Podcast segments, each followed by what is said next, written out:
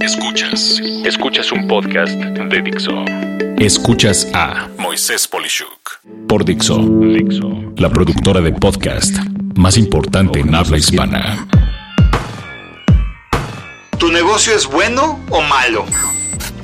Anticipadamente, puedes pensar que esta pregunta es muy tonta pues si tu negocio existe y responde a una necesidad de la sociedad, en principio no debe de haber el menor cuestionamiento de que es algo muy bueno y que aporta valor. Sin embargo, esta reflexión puede ser mucho más profunda. No basta con que lo que produce tu negocio tenga un valor para la sociedad, sino que por igual debe de tener una consistencia con lo que hace tu negocio para lograr sus fines. De esta manera, pensemos en un negocio de artículos deportivos que por cierto son muy económicos. En principio, es un excelente negocio porque fomenta la salud, está accesible a una gran cantidad de gente y logrará que todos sean más sanos. Pero, ¿qué pasaría si para lograr su estructura de precios, la producción la hacen en un barco fábrica que tiene por empleados literalmente esclavos a los que no les paga un centavo y solo los medio alimenta para que al tocar el puerto se descarguen los productos a un precio muy bajo? ¿Te sentirías bien usando esos productos deportivos sabiendo la historia?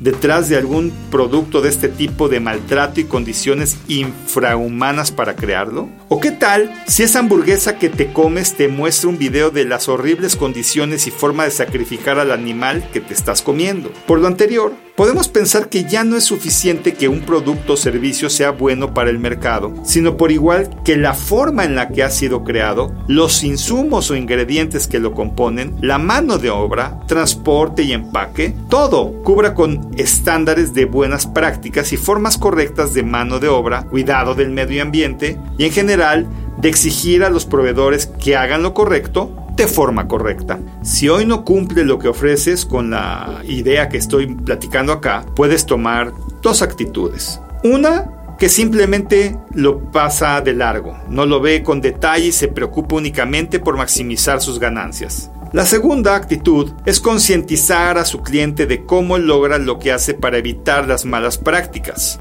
Explica en su estructura de precios cómo es que evita lo anterior y con eso en mente el por qué se puede llegar a pagar un poco más, pero a cambio hay respeto al ecosistema de otros negocios y personas que no serán maltratadas.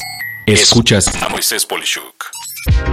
Hoy más que nunca hay cuatro formas de proceder basadas en combinar qué se hace y cómo se hace. La primera es hacer lo correcto de forma incorrecta, tal como los ejemplos anteriores. La segunda es hacer lo incorrecto de forma correcta, que es el proceder de los que no tienen conciencia. Pero aún es todavía peor hacer lo incorrecto de forma incorrecta, con total ausencia de moralidad. Pero solamente haciendo lo correcto de forma correcta es como se puede progresar y esta actitud debe iniciar contigo, a una costa de perder algunos clientes. Recuerda, no todo es el precio. El cómo llegar a ese precio es la pregunta que debe de hacerse. ¿No crees? Soy Moisés Polishuk y agradezco que me hayas escuchado.